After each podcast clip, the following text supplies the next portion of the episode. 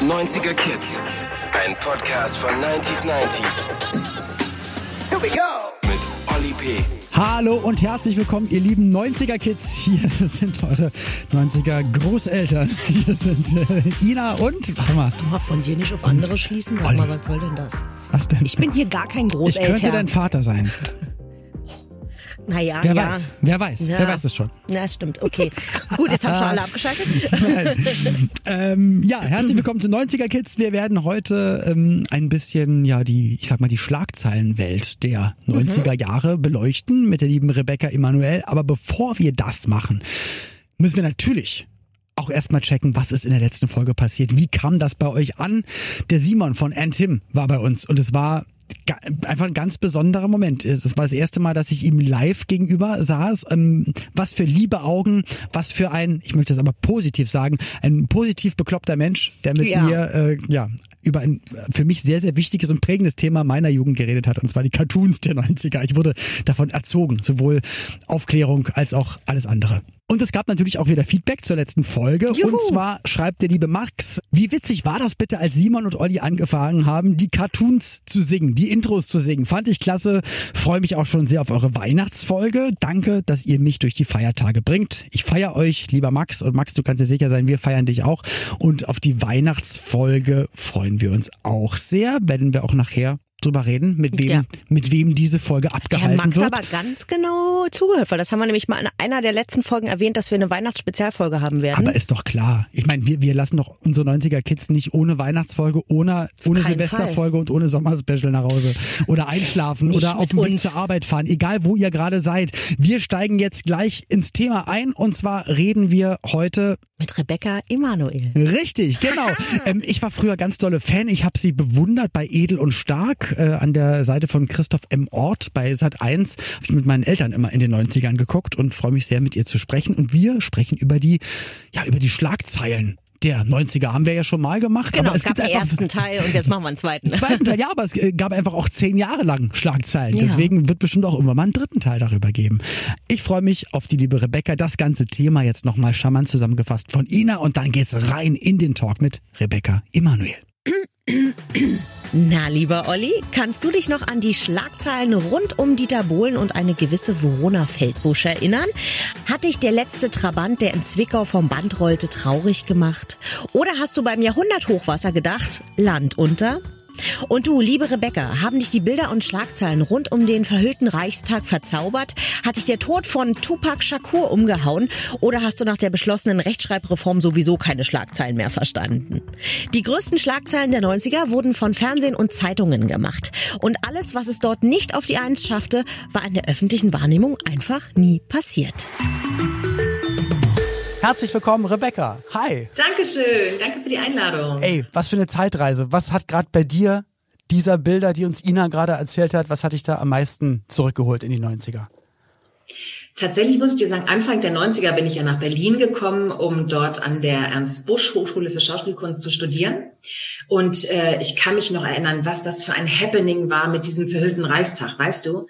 Wahnsinn. Also da ist ja ganz Berlin dahin gepilgert. Weißt du, wenn du mit der S-Bahn am Reichstag vorbeigefahren bist, hast du immer gesehen, wie diese Arbeiten fortgeschritten sind. Das war, Jean-Claude weißt du, da und Christo, so in ne? Berlin. Christo und Genau. seine Lebensgefährtin. Dieses riesen Liebespaar, dieses Künstlerliebespaar. Und da hatte man so den Hauch von der großen, weiten Welt mitten in Berlin. Crazy. Und du warst da mittendrin und voll aufregend. Anfang der 90er dann nach Berlin zu kommen. Wo bist du aufgewachsen oder wo hast du davor? Ich komme ja aus Hamburg. Okay. Ähm, da bin ich aufgewachsen und Hamburg ist echt ein Dorf gegen Berlin. Also deine große Stadt, deine Heimatstadt hat mich ziemlich beeindruckt und es hat zwei Jahre gedauert, äh, bis ich mit Berlin warm geworden bin. Und ich sag mal, es gibt, glaube ich, so eine soziologische Studie. Entweder bleibst du nach zwei Jahren oder du gehst innerhalb der zwei Jahre, ähm, wenn dir die Stadt einfach zu groß und zu laut und zu hektisch ist. Ist das nicht krass? Also es gibt richtig so Untersuchungen. Ich bin nach 24 Jahren abgehauen. Also ich bin halt in Berlin geboren worden und äh, bin dann nach Köln ausgewandert, weil ich dort äh, einen festen Job hatte. Hab die Familie mitgenommen, weil ich wusste, das ist dann eine Moderationstätigkeit über zwei Jahre und entweder ich hätte pendeln müssen, mein Sohn wäre in Berlin in die Vorschule gekommen, aber zwei Jahre dann sein kleines Kind nicht wirklich Nein. sehen. Das war nicht die Option und deswegen sind wir Nee, alle das nach Köln nicht gezogen. bringen. Genau. Und ähm, deswegen, ja, aber Berlin für mich, also ich sehe halt Berlin anders, weil ich glaube, als Berliner wie kann ich das sagen? Also ich komme aus Berlin-Spandau und habe mein Leben lang gefühlt auch nur diesen Bezirk kennengelernt, weil Berlin ja so groß ist und obwohl du ja so viele Stimmt. Millionen äh, Mitbewohner hast, ich glaube, man jeder macht sich trotzdem seinen kleinen Mikrokosmos. Hat man bestimmt in Hamburg auch, dass man dann sagt, okay, aber eigentlich hole ich meine Brötchen dort Ja. und gehe dort abends aus und das ist meine Joggingstrecke. Also Ja, tatsächlich. Also man muss wirklich sagen, ähm, Hamburg ist zum Beispiel homogener. Ne? Natürlich hast du da auch so kleine Eckpeaks, die äh, different sind. Aber in Berlin hast du wirklich, ich sag mal, zwölf verschiedene Städte in einer Stadt. hat mir vorhin jemand Sag mal, erzählt. darf, in darf ich dich was fragen? Ja. Ich muss dich mal was fragen. Also, weißt du, 90er, kannst du dich noch an die Telefonzellen erinnern? Ja, natürlich. Ja, na klar. Wir haben weißt uns, du? Wir haben uns wir auch haben immer angestanden, stundenlang Ja, an der Telefonzelle mit unseren Ver- 20 Pfennig, du. Man, man hat sich da verabredet. Das war, hieß für uns immer in Berlin-Spandau, wir treffen uns an der roten Telefonzelle. Weil da gab es so eine englische Telefonzelle. Das war was ganz Besonderes. Die war Oh. draußen halt so rot. Und stimmt, da hat man dann entweder so Pfennigstücke, also zehn Pfennigstücke dabei gehabt und dann irgendwann kamen die Telefonkarten. Und das war dann total cool. Die musste man dann Genau. aufgeladen haben.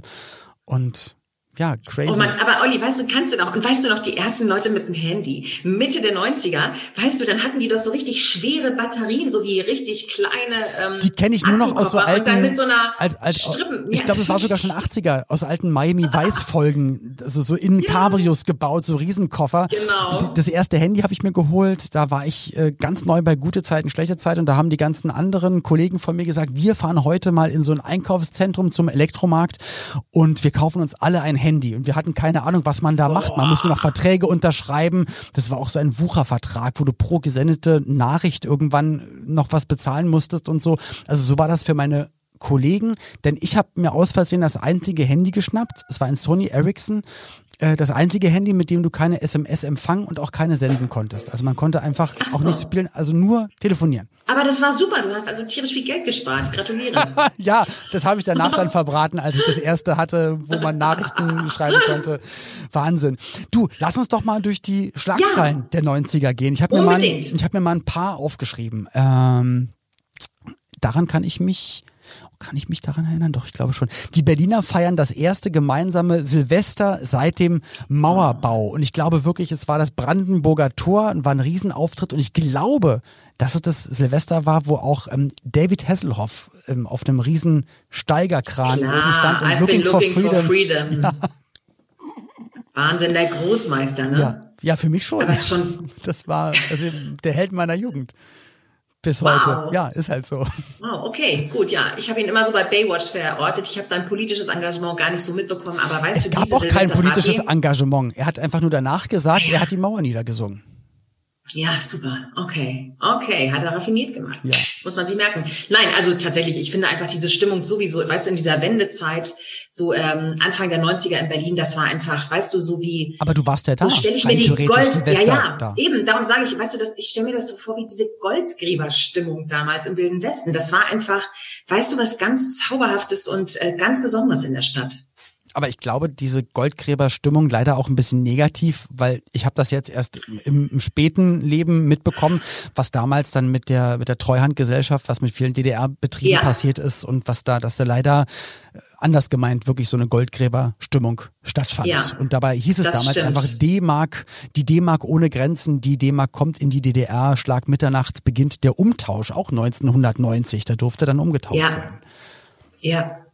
Voll crazy. Kann man sich, Wahnsinn. also man kann es sich nicht mehr vorstellen, wie das nee, du, aber war. kannst du dich noch an diese Bilder erinnern, dass wirklich auch zum Beispiel, ich sag mal, wirklich die Mauer war ja gefallen, Ende der 80er und dann Anfang der 90er kamen immer noch so Transporte mit riesigen Bananenkisten und so rüber, über die Grenze. Also ich man muss, ist ja echt Zeitgeschichte, das muss man sich mal vorstellen. Ich weiß noch, mein Vater hat damals gesagt, komm, wir fahren jetzt rüber, weil wir hatten jetzt auch nie viel Geld, aber er hat dann gesagt, so, weil wir nehmen mal jetzt 50, 60 Mark mit und wir können wirklich, wir nehmen noch Oma und Opa mit und wir gehen alle essen. Und aber ich wusste schon als Kind, das reicht doch nicht für sechs Personen zum Essen gehen. Er hat gesagt, doch, wir fahren Ja. hier in Spandau, wir waren halt immer direkt an der Grenze und sind dann zwei Orte weitergefahren und da war dann ein Restaurant, da konntest du dann halt auch schon mit D-Mark bezahlen, weil die wollten unbedingt D-Mark haben und das ist so komisch, dass das dann immer so ein Qualitätsmerkmal ist, dass dann die Eltern sagen, boah, war, war richtig günstig.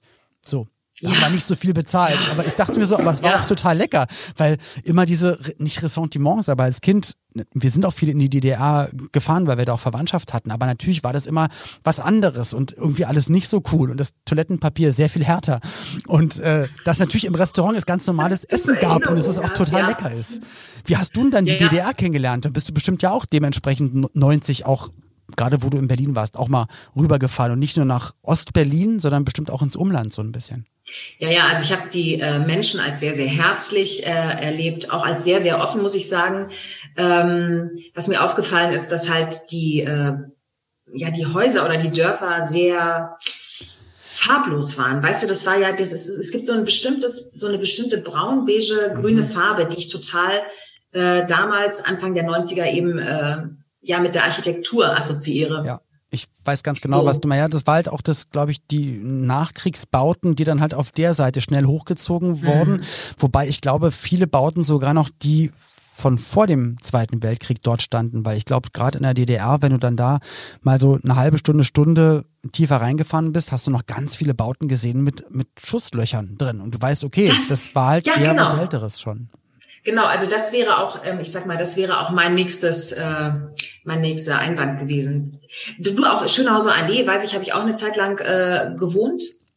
Äh, und da war es wirklich, das war so, weißt du, wie in so einem tollen Hollywood-Film, aber eben sehr runtergekommen mit Einschusslöchern und nicht annähernd so hip und äh, trendy, wie das jetzt ist. Und das hat aber, glaube ich, dann weltweit auch so viele Menschen angezogen und hat dann auch irgendwann wahrscheinlich Berlin zu so einem Hotspot gemacht, weil man da in so eine ganz besondere Stadt, eine Stadt, die getrennt war, wo sich gefühlt die eine Hälfte normal entwickelt hat und die andere Hälfte halt äh, aus der Zeit gefallen war und auf einmal ist die, die Mauer ja. weg und ja, also ich, ich werde demnächst mal Berlin möchte ich mal ganz neu kennenlernen. Also ich hab, bin auch viel zu lange weg aus Berlin und habe mir mal mit meiner Das hat Frau, sich auch total verändert. Du wirst echt genau. erstaunt sein, wirklich. Ja. Mhm.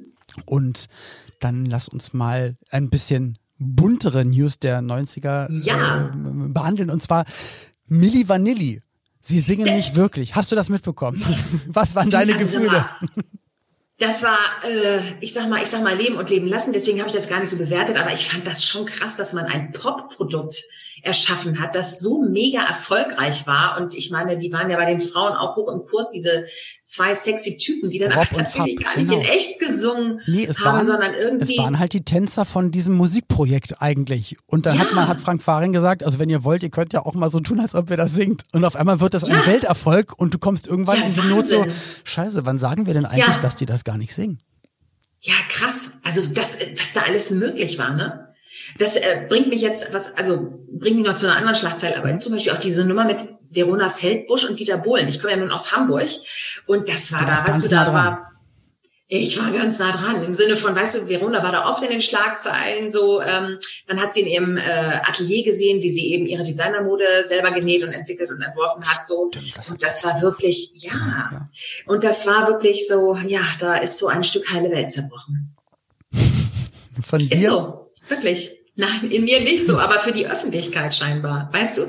Weil das war wirklich so eine ganz große, fette Nummer. Und ich meine, natürlich war Dieter Bohlen schon so ein Name, aber der ist ja nicht annähernd so, weißt du, so ein Mega-Monster-Star, wie er heutzutage ist mit seiner Präsenz. Und was sie halt damals geschafft hat, ist ja wirklich von der Lebensgefährtin oder Frau von jemand äh, dann zur Marke zu werden, hat dann, glaube ich, damals äh, Piep moderiert und Veronas Welt genau. und hatte, glaube ich, zu Spitzenzeiten, habe ich mal gehört, ähm, über 14 große Werbeverträge laufen mit Fernsehwerbung. Wow. Und das musst du dir mal, also, und da kriegst du halt auch nicht 500 Mark dafür, sondern eher so ganz schön sehr viel mehr. Also, wow. Und ich weiß nicht, wie viele Tage die genau beide verheiratet waren, aber ich muss sagen, hey, hat sie definitiv was rausgeholt. Ja. Aber du ja, kannst es nicht rausholen, wenn da nicht dann doch irgendwas ist, was die Leute gerne sehen oder irgendeine ja. Energie aus dir raus. Deswegen, ähm, ja. Genau. Ist, aber auch irgendwie skurril, aber scheint es auch trotzdem in jedem Jahrzehnt zu geben. So. Also ist ja, ja. nicht nur 90er-Phänomen, sondern glaube ich, gibt es auch immer mal wieder das Ganze. Steffi Graf, Boris Becker, das waren so wow. auch meine wow. Sportidole. Weißt du, darf ich da, da habe ich eine Anekdote. Pass auf, auch Hamburg, ne? Hamburg, ja. Also da gab es so eine Bar, die war in Pöseldorf. Pöseldorf muss man jetzt sagen für den äh, Zuhörer, der das jetzt nicht so äh, kennt. Das mhm. ist so so ein gediegenerer, schickerer Stadtteil in Hamburg. Und ich weiß noch, da ähm, kann ich gerade von der Toilette, hat mir die Hände gewaschen und bin wieder ins Restaurant gegangen und dann kam mir Boris Becker entgegen und ich habe nur so freundlich genickt, so, ja. Yeah. Und erst als ich am Tisch saß, habe ich gedacht, oh mein Gott, das war der große Boris Becker. Das war damals, das muss man sich auch vorstellen, ich weiß noch, ich habe die Wäsche gebügelt, als Boris Becker Wimbledon gewonnen hat. Und Steffi Graf war auch so eine total leuchtende Ikone für mich als äh, Jugendliche und ähm, heranwachsende junge Frau. Das war, weißt du, das war so ein Leuchtidol. Und äh, Boris hatte ja immer so ein bisschen was, ähm, weißt du, unkontrollierteres, äh, impulsiveres. Und Steffi war halt immer so unsere Queen, die das alles total smooth ist, die da durch über den Planeten gerockt und hat ihre Matches gewonnen. Und äh, die hat, glaube ich, auch ganz vielen äh, jungen Sportlerin total viel Hoffnung gemacht, weißt du, und die war ein super Role Model einfach. Und auch im Nachhinein, also das ist ja sehr, gemacht. also auch ja. wenn man beide Karrieren betrachtet, beide auf dem äh, Peak ihrer äh, ihrer Leistung in den 90ern, 93, äh, Steffi Graf auf Siegkurs gegen Jana Nowotna, sie gewinnt Wimbledon, Boris Becker hat auch Wimbledon gewonnen und der Lebensweg von Steffi Graf danach eher, okay, man hat es mitbekommen, Andrew Agassi geheiratet, hat keiner mit gerechnet und dann sie ziehen sich fast komplett zurück, treten immer für ähm, wohltätige Zwecke auf und kein Skandal. Die machen wahnsinnig viel. Nee, das ist super. Ja, total gut. Und dann hast du mit Boris Becker das das exakte Gegenteil. Das ist äh, ja. wirklich strange zu beobachten und kommt dann wahrscheinlich. War das nicht auch in den 90ern, als er eine Liebesgeschichte mit Sabrina Settlur hatte in New York oder so? Ja. Weißt du, das war ja. Äh, das war auch eine Schlagzeile. Das war wirklich äh, ja, Settlur und, und, und Becker äh, weißt du, im Liebesnest in New York ja, oder so, genau. Ja, ja, genau. Ja, ja, die haben auch, ich sag mal, die haben ja wirklich auch eine doch wirklich ein Jahrzehnt geprägt mit ihrem Sport. Ich glaube, also wer in Deutschland hat nicht irgendwie äh, Tennis spielen wollen oder das wenigstens mal versucht? Ich habe das damals, also weißt ich habe das, ich habe nie auf dem Tennisplatz gespielt als Kind, weil ich weiß nicht, ich glaube, das war auch nie was, wo meine Eltern gesagt hätten, okay, da haben wir Geld dafür. Aber ich hatte so einen ollen Tennisschläger und immer ein paar Bälle. Und da gab es so eine Wand bei uns um die Ecke hinter so einem Supermarkt und da hatten wir uns dann so eine so, so ein ja so ein Netz angemalt und haben halt immer probiert, also auch mal abwechselnd dagegen Wahnsinn. oder alleine. Wir haben dann halt immer gegen die Mauer gespielt. Tada, Toll. jung in den 90ern. das war's. Wir hatten die Mauer. Ja, super. Und ich habe gewonnen. Wie sweet. genau. Ja, aber Ja, genau, Mauer. Aber solche, ja, das waren halt wirklich so Sportikonen und äh, die dann wirklich Leute dazu gebracht haben, auch gerade wirklich in den 90ern so dieser riesen Tennisboom ähm, und ja, und du alle haben sich doch angezogen in Hamburg. Du alle haben sich so angezogen, weiß und Polohemden und so. Weißt du, alle wollten irgendwie, wenn sie schon nicht selber Sport gemacht haben, aber doch wenigstens ein bisschen so aussehen. Teilhaben. So im, im genau. Boris Becker, Sascha Hehn-Style. Okay. Genau. Eine weitere Schlagzeile aus dem Jahre 93, nackt wie Eva. Und zwar Claudia Schiffer, bis dahin eigentlich immer angezogen, auch manchmal ein bisschen freizügiger, aber nie dass sie was gezeigt hat, wird von einem Paparazzi abgelichtet und das Ganze wird gedruckt ja. und es gab so einen Aufschrei, oh mein Gott, wir haben Claudia Schiffer nackt gesehen. Damals in den 90ern ein Aufschrei. Heutzutage ist es eher so, dass der Aufschrei ist, was? Du hast dich noch nicht ausgezogen von der ja, Kamera? Genau. Crazy, oder? Also Total. Ganz, ganz anders. Aber ich finde auch, äh, Claudia Schiffer ist ja sowieso, ich die ist ja von Lagerfeld entdeckt worden. Übrigens auch, hat natürlich auch wieder so einen hanseatischen Touch. Meine Güte, ja, du, das ist stimmt, ja beim Hamburger Pin unser Interview heute. Ja. Ähm, aber das ist ja auch ein toller Exportschlager gewesen. Claudia Schiffer ist ja immer noch eine wahnsinnig hübsche Frau. Ja. Weißt du, die war, ähm, ich sag mal, das war Stilvoll, eine nicht übertrieben. allerersten super schönen Supermodels, aber das auch war die Supermodel in ihrer Art Cindy so. Crawford, Wahnsinn. Naomi Campbell, Linda Evangelista, ja. Claudia Schiffer. Das waren so Kannst du noch diese tollen Schwarz-Weiß-Fotos erinnern von Peter Lindbergh? Diese atemberaubend schönen Frauen, die ja auch alle sehr einzigartig in ihrer Art sind, ja. also sehr verschieden und facettenreich. Das war wirklich eine abgefahrene Zeit in den 90ern. Oder auch das Musikvideo von angehen. George Michael zu Freedom, wo er gar nicht mit dabei war, sondern wo wirklich die ja. ganzen Supermodels im Video waren. Und das war schon, muss ich sagen, ich war, war jugendlich und ich muss sagen, ich fand das Video auch sehr schön. kann, kann, man ja mal so sagen. Und ich fand es ja. jetzt, ich, für, für Claudia Schiffer tut es mir natürlich leid, weil sie wollte ihre Brust eigentlich nicht zeigen. Ich wiederum dann als ja. Jugendlicher, als 15-Jähriger fand es jetzt nicht ganz so schlimm. Ja, das kann ich mir vorstellen. So ist es. Aber das waren einfach andere Zeiten. Auch für mich als Jugendlicher 93 ich 15-jährig konnte es nicht verstehen, wieso brauchen wir jetzt auf einmal alle neue Postleitzahlen? Und damals schon der Gedanke, was machen wir denn jetzt mit oh, den alten Tele mit den Telefonbüchern? Wir können alles wegschmeißen. Ja, und ich sag mal, wie ging es bei, also wie war es bei euch in äh, Spandau? Also bei uns war das wirklich so, das war, ein, also das war so ein Identitätsverlust. Weißt du? Ja. Eine neue Postleitzahl zu bekommen, das war so, wir haben ja damals noch irre viele Briefe und Karten geschrieben. Also das ist ja ganz anders als heute. Weißt du, schickst du mal eine SMS, machst eine Voicemail ja, oder schickst eine E-Mail. Ja, und da, da heutzutage steht's in einem Briefkopf, weil irgendwie muss es zu dir kommen. Aber früher hat man es auch aktiv anders benutzt und äh, es war auch also gerade in, in Berlin, also auch so Jugendgang-mäßig, muss man mal so sagen, in den 90ern, das war auch so eine Identität. Dann gab es die 36 Boys, weil äh, das war 1000 Berlin Echt? 36, war halt Kreuzberg. Ich, ah. ich habe hier hinten am Nacken eine 20 tätowiert wegen 1000 Berlin 20. Nein. Das ist halt Spandau. Das ist halt, das ist meine Postleitzahl. Auf einmal kommt die um die Ecke mit. Wow. Nein, 13587. Hä? Wer soll sich denn ja, das ja. alles? Was war denn deine Postleitzahl deiner Kindheit? Ich muss dir das sagen, das, das kann ich gar nicht, das weiß ich nicht mehr. Ich weiß nur, dass ich einen sehr großen inneren Widerstand hatte, sie zu ändern. Weißt du, wir haben genau um die Ecke vom Post, äh, von der Postfiliale äh, gewohnt und ich habe so, was ich liebe Post einfach, ich liebe es zu kommunizieren und ich habe damals schon immer ewig viele Briefe geschrieben und selber bekommen und das war, weißt du, das war Staatsaffront. Ja, so ist man als junger Mensch, ne? Da ist man manchmal ein bisschen eng. Und weißt du noch die Kampagne, wie wir alle damals darauf vorbereitet wurden? Ich, nee, magst du mich nochmal auf, den, äh, auf die Reise nehmen? Ich glaube, es war der, ich glaube, es war der Slogan, hier kommt Rolf. Und das war so eine gelbe Hand. Und oh nein, mit Sonnenbrille. Oh Gott, jetzt, oh Gott, oder war bitte das Bilder. Olli, ich kenne sie nicht mehr aus dem Kopf. aber, aber stimmt doch, oder? Hier kommt Rolf ja, ja, und Rolf war die gelbe Hand. Was ja klar ist, die gelbe Hand namens Rolf bedeutet, wir haben neue Postleitzahlen. Ganz klar. Und zwar fünf Stück, nicht mehr vier. Wahrscheinlich ist das irgendwie die Assoziation gewesen, ah, weißt du? Hey. Ja. ja jetzt habe ich verstanden. Olli, da geht was. Dankeschön. Okay. Gerne. Krass, Mann. Ja, Neupostleitzahlen äh, ist immer noch, ist mir viel zu viel. Vor allem warum?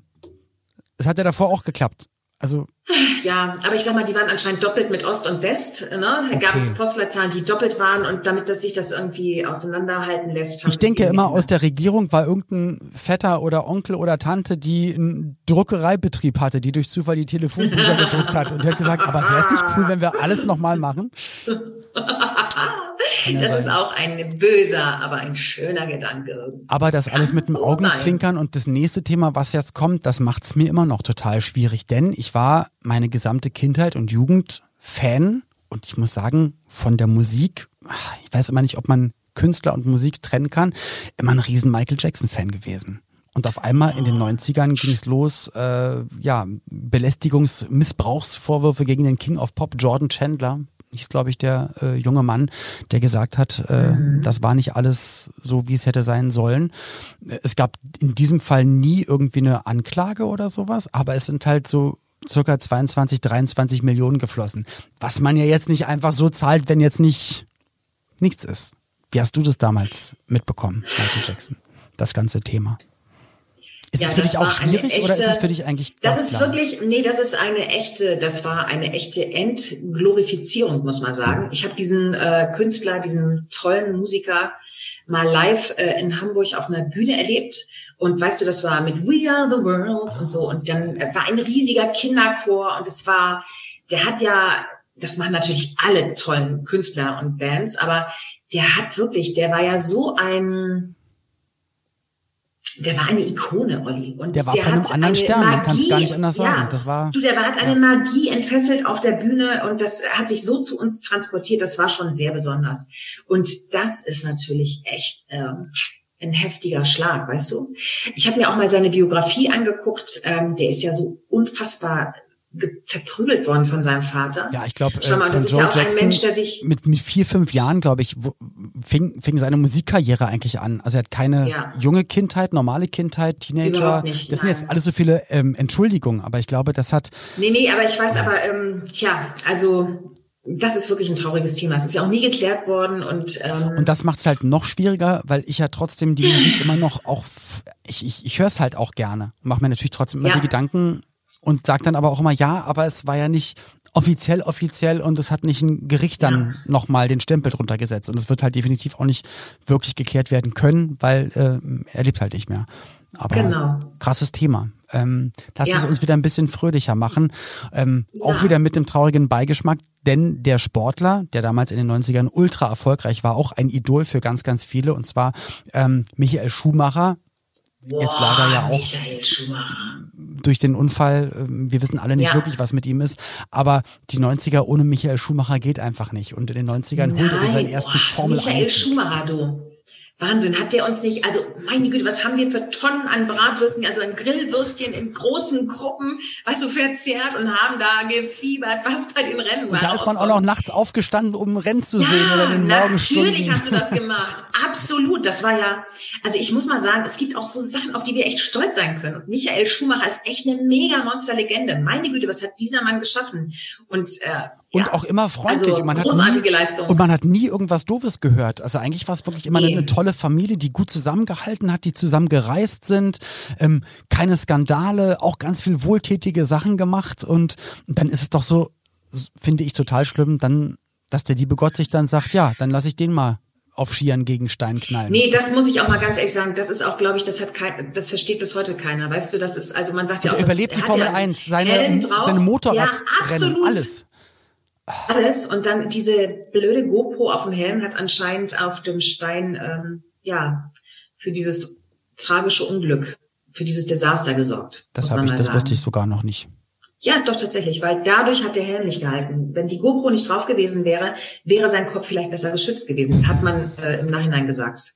Das ist krass. Aber in den 90ern, mhm. ich, ich habe einmal eine Veranstaltung, also ich bin mal bei bei einem Wohltätigkeitsrennen von ihm auf. Aber sag mal, in den 90ern, Olli, wir müssen da unbedingt zu guten Schlagzeilen kommen. Ja. In den 90ern möchte ich dich noch auf eine andere Schlagzeile äh, bringen.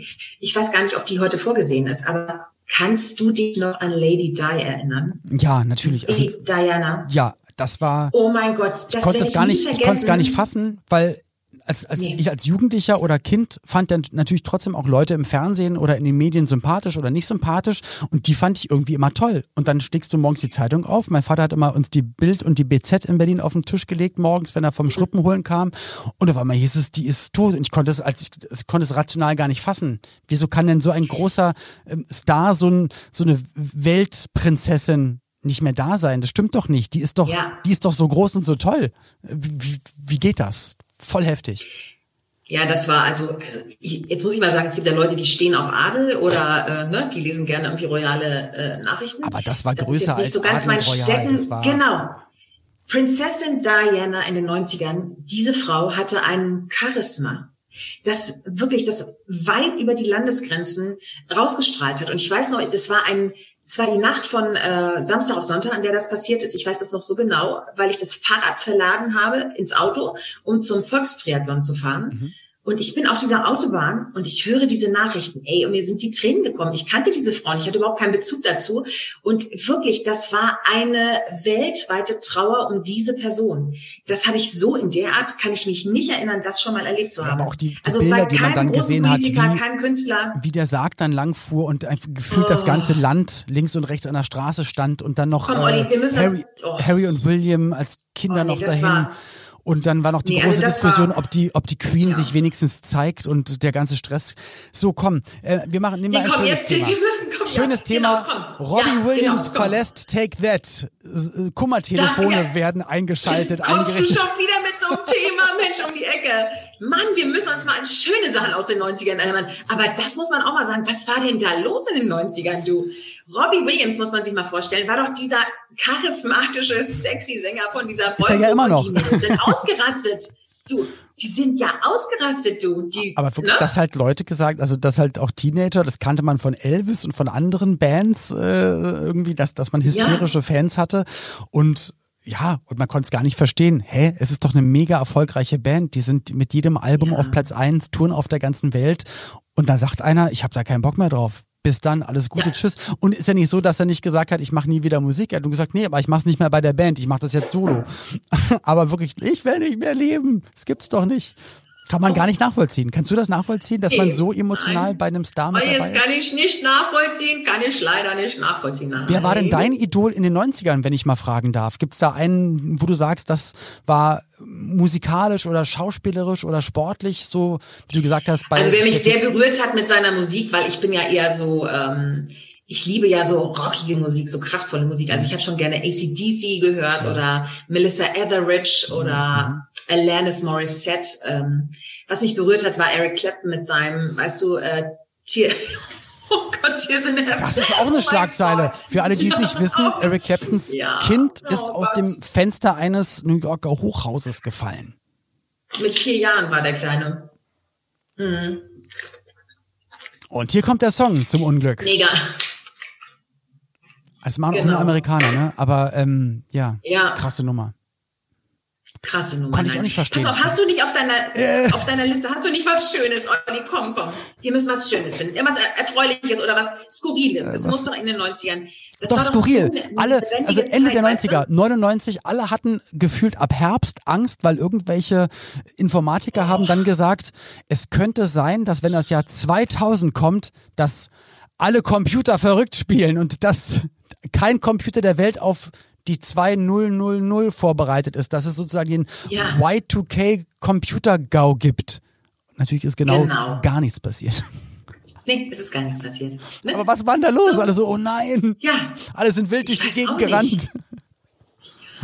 Du, aber das, aber, und es gab auch noch andere skurrile Sachen. Gab es damals nicht diese merkwürdigen japanischen Haustiere zum Füttern, diese Tamagotchis? Ja da musstest du aufstehen und musstest die füttern oder streicheln oder so. Ja, so waren sie die 90er.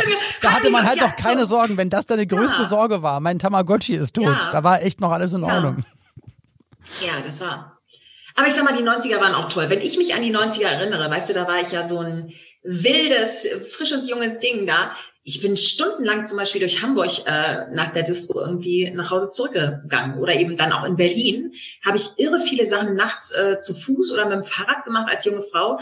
Das würde ich heutzutage nicht mehr so machen, mhm. aber das war damals möglich. Du hast, ich fand, ich fand die 90er waren so eine Zeit, weißt du, da konntest du dich Unbeschwerter. Da hat auch, und wurdest nicht weißt du, du wurdest nicht gleich fotografiert oder gefilmt von deiner Gang oder Community, weißt du, und die hatten irgendwelche Beweisfotos oder so gegen dich, sondern du konntest einfach dich total frei und wild entfalten. Stimmt eigentlich, ne? Also mein Sohn, der ja. wird jetzt 22, der ist eigentlich damit aufgewachsen, dass man mit dem Telefon fotografieren kann und im Internet ist. Und für uns ja. war äh, eigentlich ein Telefon, hatte eine Wählscheibe und wenn man sich irgendwo verabredet hat, dann musste man da sein.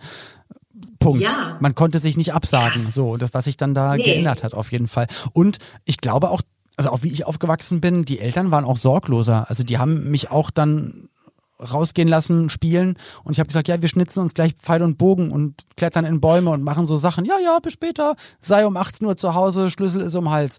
Heutzutage würdest du sagen, nee, ein Schlüssel ja. nicht um Hals hängen, weil du könntest dich erdrosseln und hier wird kein Pfeil und Bogen gemacht. Du bist ein liebevoller Papa. I love it. I love it. Nee, aber so würde man es ja jetzt machen. Äh, also es hat sich auf jeden Fall geändert. Sag mir mal aus den 90ern deine, also ich meine, das Thema ist ja auch heute einfach Schlagzeilen der 90er. Und deswegen ist es mhm. klar, dass es dann so reißerische Schlagzeilen sind, um vielleicht das ein bisschen okay. positiver zu machen.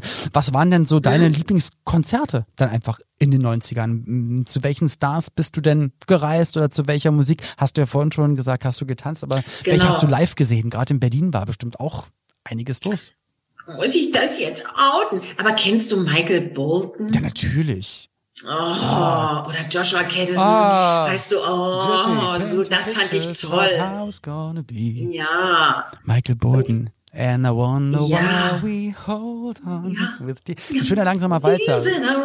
Geile ja. Nummer. Ich, oh, genau ich auf den Song zu, musste ich immer in der Tanzschule langsamer Walzer oder durfte ich immer langsamer Walzer tanzen und ich fand die, ich fand die so gefühlvoll und na, als Teenager ich habe auch jetzt nicht auf den Text so richtig geachtet, aber das war eine, das war für mich so die Tanzhymne für Standardtänze. Das war wirklich meine langsame ja. Walzermusik. Und dann so, ah, ganz geil. Hör ich mir, hör ich mir nach unserer Aufnahme nochmal an. Ja, das ist auch einfach, weißt du, das ist, ja, weißt du, in den 90ern finde ich, das klingt jetzt vielleicht komisch für den Zuhörer, aber ich finde, weißt du, da war nicht mehr dieses überdrehte, aufgeblähte von den 80ern da, sondern das war irgendwie so, manche Stück, sagen so, manche äh, sagen Freiheit, so. ja wirklich. Ich fand, es ist so ein bisschen Stück Freiheit gewesen und so ein bisschen heile Welt. Aber heile Welt nicht in so einem biederen, trutschigen Sinne, sondern im Sinne von, dass du einfach viele Möglichkeiten hattest, dich und Sachen auszuprobieren. Ja, na guck mal, in den 80ern, so toll, weißt du? in, guck mal, 80er waren so gefühlt das, das erste Jahrzehnt, wo ein hm, bisschen Aufbegehren waren, lass mal alles ein bisschen lockerer machen,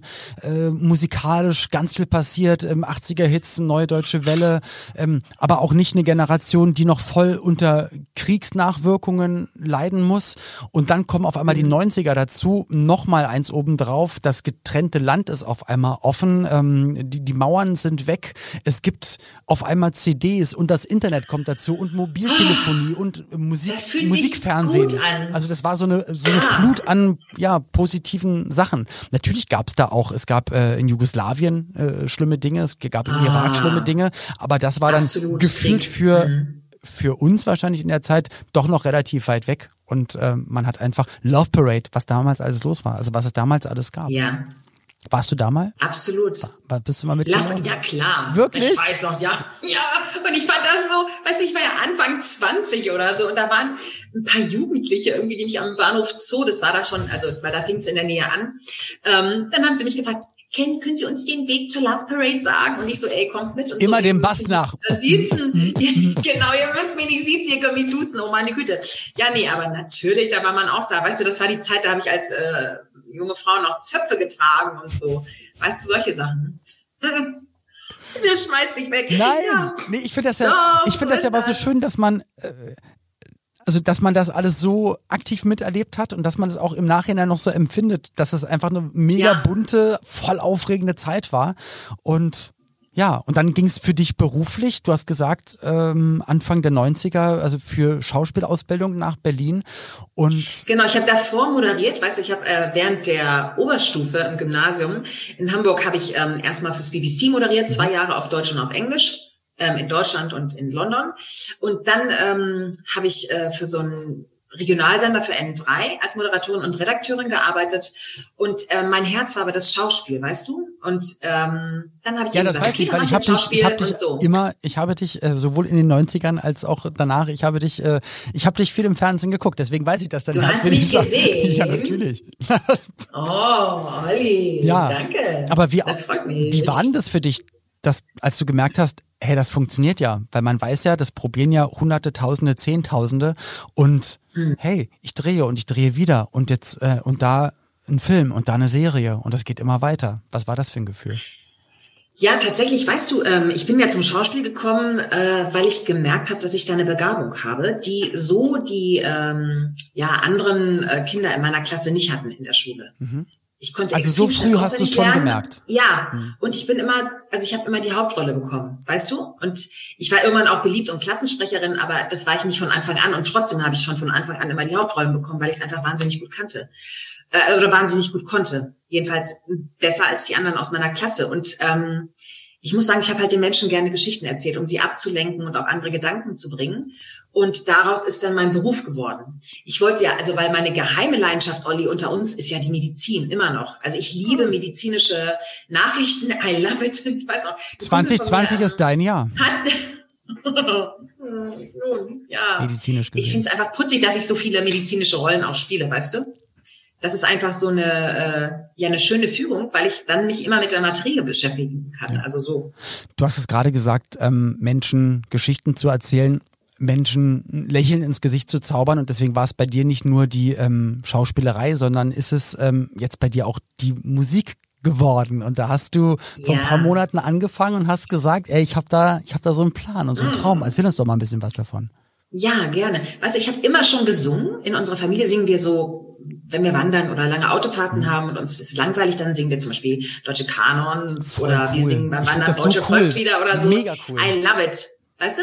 So. Und ähm, ich habe auch in der Schulzeit, ich singe immer, um mich zu beruhigen oder um mich irgendwie, oder weil ich einfach so gut gelaunt bin und immer ein Lied auf den Lippen habe. Tatsächlich, wirklich ehrlich. Meine Mutter hat mal gesagt, äh, vor ein paar Wochen, weißt du, ich habe dich in der Grundschule immer gehört, wenn du von der Schule kamst, äh, weil ich durch das geöffnete Fenster deinen Gesang gehört habe. Das finde ich irgendwie ganz Voll sweet, schöne weißt du? Erinnerung. Ja, ja. Aber das so, war dir nicht und, ähm, genug und deswegen hast du 2020 nein. gesagt, äh, das Genau, pass auf. Und dann wurde ich ja 2019 hören. gefragt, ob ich Mars Singer mache. Ja? Das darfst du doch nicht verraten. Ah, okay. wieso nicht? Da weiß ich nicht. Nein, habe ich doch. Ich war doch jetzt im Mars Singer in der äh, ersten Staffel oh, im Lockdown. Stimmt, ja. ja. Du darfst es verraten. ich darf es verraten, natürlich darf ich es verraten, ja. Nein, Schatz, also schau, und es war einfach so, ähm, wie soll ich mal sagen, ich habe tatsächlich auch während Edel und ich habe in einer Rockband gesungen. Ich habe früher zu Edel und Starkzeiten, das war ja diese erfolgreiche Anwaltsserie, ja. die mich so populär gemacht hat. I know. Da habe ich, weißt du, auf Englisch und Deutsch Songs geschrieben. Ich habe ja dann auch einen kleinen Song bei Edel und Stark reingeschummelt und ich habe auch Songs bei einem Sommer in Kapstadt fürs ZDF reingeschummelt. Ähm, ich habe bei Rotkäppchen, als ich die Rotkäppchens Mama gespielt habe in den Film, habe ich auch ein bisschen Musik rein oder Gesang reingeschummelt. Und ähm, da ist so ein Mädchentraum in Erfüllung gegangen. Und dann hat er in der Mars Singer, äh, ja, wir hatten auch so eine zweiwöchige Pause, äh, ähm, aus welchen Gründen auch immer. Auf jeden Fall kam der Lockdown in diesem Jahr und ich habe gedacht, oh Gott. Wegen Tom Beck, weil er Corona-positiv war. Deswegen hattet ihr zwei Wochen Pause. Ja, und wegen Gregor Meile. Ja. Hm, ja. Crazy. Also, aber da wusste auch noch ja. keiner, wie man damit umgeht. Nee, überhaupt aber nicht. Musik war eigentlich auch nicht, weißt du, die Tragweite. Genau, Musik war immer mein Ding, weißt du? Und ähm, als ich gemerkt habe, wie die Menschen sich verändern in meinem Umfeld, was die plötzlich äh, einfach äh, für finanzielle Sorgen haben, dass da Familien auseinandergerissen worden, weil sie Risikopatienten sind, ähm, dass man äh, seine Familie nicht mehr ins Krankenhaus begleiten kann, weil man eben äh, das Infektionsrisiko erhöhen würde und das nicht äh, sein darf. Alte Menschen nicht gedacht, mehr oh, Leute, besucht werden können nee, und ja. Wie wird das bitte? Wie wird das bitte Ende des Jahres, äh, wenn es, wenn die Tage kurz sind und die Dunkelheit so in grauen düsteren Deutschland kommt. Und dann habe ich gesagt, komm, optisch als auch gefühlt, genau. Genau. Und dann habe ich gedacht, okay, aber da kommt das Weihnachtsfest. Und für mich ist Weihnachten eines meiner absoluten Lieblingsfeste. Das ist mein Höhepunkt im Jahr. Ich liebe diese Stimmung, die da drum ist. Ich liebe diesen Lichterzauber und ich liebe die Düfte. Weißt du, wenn du es nach Bratäpfeln riecht oder frisch gebackenen Zimtsternen. Ich liebe es. Also ich liebe es einfach. Und dann habe ich gedacht, okay, dann mache ich praktisch ein Weihnachtsalbum für die Menschen, damit es ihr Herz wärmt. Und ich packe da meine gesamte Lebenserfahrung und Resilienz rein in die Texte im Booklet, mhm. ähm, damit sie einfach sich daran erinnern, dass egal wie schwer es im Leben wird, dass wieder gute Zeiten kommen. Und deswegen, wenn du den Rohling rausnimmst bei der CD aus dem Digipack, mhm. das, also der Rohling ist ja die, die Musikscheibe, ja. dann steht da am Ende jeder dunklen Nacht wartet ein neuer Morgen. Finde ich aber weißt gut. Du, und ich glaube, das brauchen wir gerade ja. ganz, ganz doll, diese Zuversicht genau. und einfach auch Leute. Und äh, ich, ich finde nicht, dass das in irgendeiner Art und Weise abgedroschen ist, auch sich ähm, alles Gute zu wünschen oder zu sagen, Nein. bleib gesund. Und Olli, was mich noch freut, ich möchte nämlich, oder was heißt nicht, ich möchte, aber ich gebe zehn Prozent von dem Erlös, den ich mit meinem Album einnehme, an die Seniorenhilfe Lichtblick e.V. ab, weißt du, für unsere älteren Mitbürger, die von Altersarmut betroffen sind oder an Straßenkinder e.V. Das rührt mich wirklich, weil, weißt du, es geht nicht jedem so gut und ich finde einfach, wir müssen zusammenhalten, wir müssen uns eine Hand reichen und wir dürfen auch unsere kleinen und unsere großen Menschen nicht vergessen, die uns auch den Weg bereitet haben, weißt du? Finde ich voll. Und an krass. dieser Stelle, Olli, darf ja. ich was sagen? Sag. Weißt du, guck mal, ich werde ja jetzt älter und ich reife, ne? Und das ist für Frauen, glaube ich, nochmal was anderes in unserem Land und in unserer Branche als für Männer möglicherweise. Mhm. Aber ich merke, dass ich mich freue, wenn ähm, Menschen mir dennoch einen Raum geben und mich wahrnehmen für die, die ich bin. Mhm. Weil in, in einem ist man ja immer der, der man immer war. Und diese Veränderung hat mich dazu, oder hat in mir so eine andere Bewusstheit wachgerufen. Und ich möchte alle ermutigen da draußen, die heute zuhören, vielleicht unseren älteren Mitmenschen, weißt du, mit ihren grauen Haaren und ihren langsameren Bewegungen vielleicht auch mal ein Lächeln zu schenken und die einfach zu sehen, weil das waren auch alles mal wunderhübsche junge Männer und Frauen, die, weißt du, die verblassen, aber sie sind ja in sich immer noch, ja, kostbare Mitmenschen ich, und ich, ich glaube, es wäre schön, wenn man sie sehen kann. Ich finde das so du? toll, was du gerade sagst. Ich kann das so 100 Prozent unterschreiben. Selbst ich mit äh, Anfang Mitte 40 fühle mich eigentlich noch wie 15 im Kopf und ja, kann mir auch nicht vorstellen, so. dass, dass der Funke, dass das irgendwann weniger wird und irgendwann wirst du nicht mehr gesehen. Ich finde die Aktion toll, ja. ähm, dass, dass du da äh, auch noch genau in solche Projekte spendest und das hat mir total Spaß Dankeschön. gemacht, mit dir über die Schlagzeilen oder einige Schlagzeilen der 90er zu reden und ja, also vielen, vielen Dank für die Zeit, die wir gemeinsam jetzt hier gerade gehen durften. Dankeschön. Und äh, man kann dir auch auf Instagram folgen, also alle, die auch genau, ähm, Instagram und kennenlernen wollen. Facebook. Genau, die Musik, die du rausbringst, Sachen, die du machst, weil ich, ich, wenn ich dich jetzt so gehört habe, das wird nicht das letzte gewesen sein, was man von dir musikalisch hört. Also wir bleiben auf jeden Fall dran und ja. wir bleiben in Verbindung und deswegen vom ganzen Herzen Dankeschön ja, für deine Dankeschön. Zeit. Dankeschön und, und vielen Dank für die tolle Einladung und sehr gerne. ich finde es toll, dass wir auch, ich sag mal, weißt du, ganz vielen Leuten jetzt mal die 90er nahegebracht haben. Weißt du, wir haben auch schöne Bilder gefunden und ich glaube, dann können die sich da auch mal zurechtfinden in der Epoche. Prima. Vielen Dank für das schöne Gespräch. Ja, danke dir. Alles Gute. Tschüss. Ja, alles Liebe. Tschüss. Ja, das war der Talk mit der lieben Rebecca und Ina, was Rebecca erzählt hat, ich fand das ja toll, dass, dass sie Berlin Anfang der 90er kennengelernt hat, 1990 nach Berlin gezogen, also einfach in die Stadt, auf die die ganze Welt geschaut hat, Mauerfall und da alles mitbekommen, Reichstagverhüllung, dass sie aber auch Sportidole cool fand, wie Boris Becker, Steffi Graf, also was, ja. was ich selber auch als aktiver, als sportaktiver Mensch gut fand. Und ja, also sie hat da so mit so viel Energie über die 90er geredet, da habe ich geschmunzelt, weil ich mir dachte, ja, aber so sind sie halt die 90er. Da das werden wir, einfach auch so. wir werden auch in zehn Jahren noch mit genauso viel Energie ja. über das beste Jahrzehnt aller Zeiten Weißt du, was die 90er waren? Freiheit. Ist so das war ja. auch äh, eigentlich unser unser Gefühl. Das war viel mehr Freiheit als ähm, als irgendein anderes Jahrzehnt. Ja. Das wird immer so im Herzen bleiben. In der nächsten Folge geht es dann endlich besinnlich weiter. Oh, Weihnachten. Weihnachten. Danke. Geht Weihnachten. es, geht es besinnlich weiter? Sagen. Genau. Oh Gottes Willen. genau, es gibt eine Weihnachtsfolge mit der lieben Johanna Klum. Ihr kennt sie von, von Viva, von ähm, Pro7, von Summer Jonah, von ganz, ganz vielen äh, Musik- und Moderationsprojekten und äh, ab der nächsten Folge dann auch als Weihnachtsmensch. Mal gucken, wie besinnlich sie ist, wie weihnachtstauglich sie ist. Wenn ihr noch irgendein Feedback habt, haut's uns rein in die App mhm. oder schreibt uns, sprecht uns rauf. Vorschläge, Gastvorschläge, Themen. Keine Kritik. Äh, keine Kritik, äh, gerne nur positiv, konstruktiv. Dann wie gesagt, einfach rein damit und wir verbleiben jetzt mit freundlichen Grüßen und wünschen alles erdenklich Gute. Eure Ina und ich vergesse es jedes Mal. Äh, Uli. Uli, euer Uli. Uli B. Tschüss. 90er Kids. Ein Podcast von 90s 90s. Der Radiowelt für alle Musikstyles der 90er. In der App und im Web. 90s90s.de